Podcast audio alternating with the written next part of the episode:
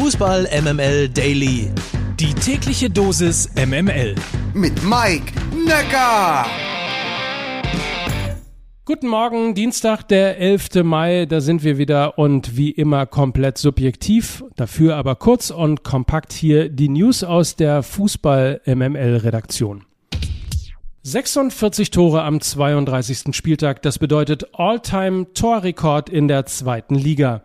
Das waren aber auch Ergebnisse. 4 zu 0 gewinnt Kiel gegen den FC St. Pauli, 5 zu 1 Bochum gegen Regensburg, 8 zu 3 gewinnt Paderborn in Aue und gestern nun im letzten Montagabendspiel der Geschichte meldet sich der Hamburger Sportverein beeindruckend zurück. Das Team von Interimscoach Horst Rubesch besiegte den ersten FC Nürnberg ungefährdet mit 5 zu 2. Der HSV beendet mit diesem Torrausch seine Negativserie und liegt nun drei Punkte hinter Fürth auf Platz 4. Fürth spielt am letzten Spieltag gegen Düsseldorf und am nächsten Wochenende in Paderborn. Der Hamburger SV auf dem Papier hat es ein bisschen leichter. Die Rothosen müssen als nächstes nach Osnabrück und spielen zu Hause dann gegen Braunschweig. PS, schönster Horst Rubesch Satz bei Sky nach dem Spiel. Fußball ist nun mal ein Laufspiel und das haben die Spieler heute auch gemerkt. Holstein Kiel tütete seinerseits gestern drei Big Points gegen Hannover 96 ein.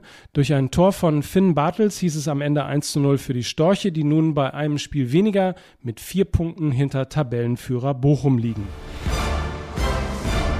Wie schon im letzten Jahr wird Istanbul wohl auch in diesem Jahr das Finale der Champions League nicht austragen können. Die Türkei befindet sich ja komplett im Lockdown. Insofern ist der 29. Mai sicher nicht zu halten, schon gar nicht mit Zuschauern, was die UEFA vor der Euro ja unbedingt als Generalprobe ausprobieren will. Nachdem wegen des rein englischen Finals zunächst das Wembley Stadion favorisiert wurde, scheint es nun wie im Vorjahr in Richtung Portugal zu gehen.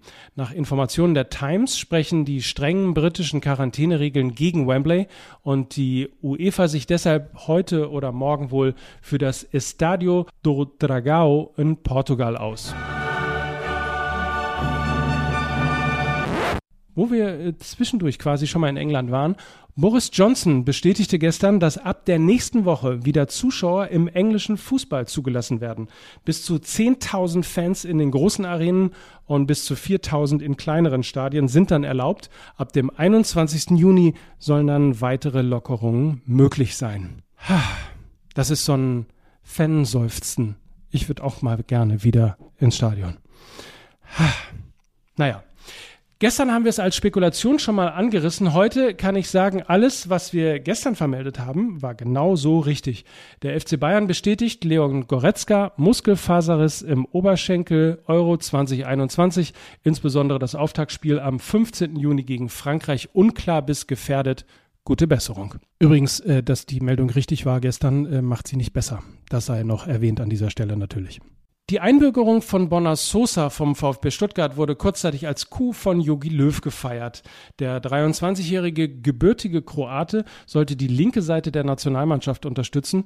Nun sieht es so aus, als sollte dieser Plan am Alter scheitern. Laut FIFA-Statuten funktioniert ein Verbandswechsel nur dann, wenn man sein letztes offizielles Spiel für den Altverband vor seinem 21. Lebensjahr bestritten hat. Sosa war bei seinem letzten Einsatz für die U21 Kroatiens bereits 22 Jahre alt. Man darf also abwarten, wie sich das weiterentwickelt. Apropos abwarten, ähm, das muss ich natürlich auch, wie sich das weiterentwickelt. Insofern vielen, vielen Dank für alle Grüße und alle Genesungswünsche, die ich äh, gestern bekommen habe.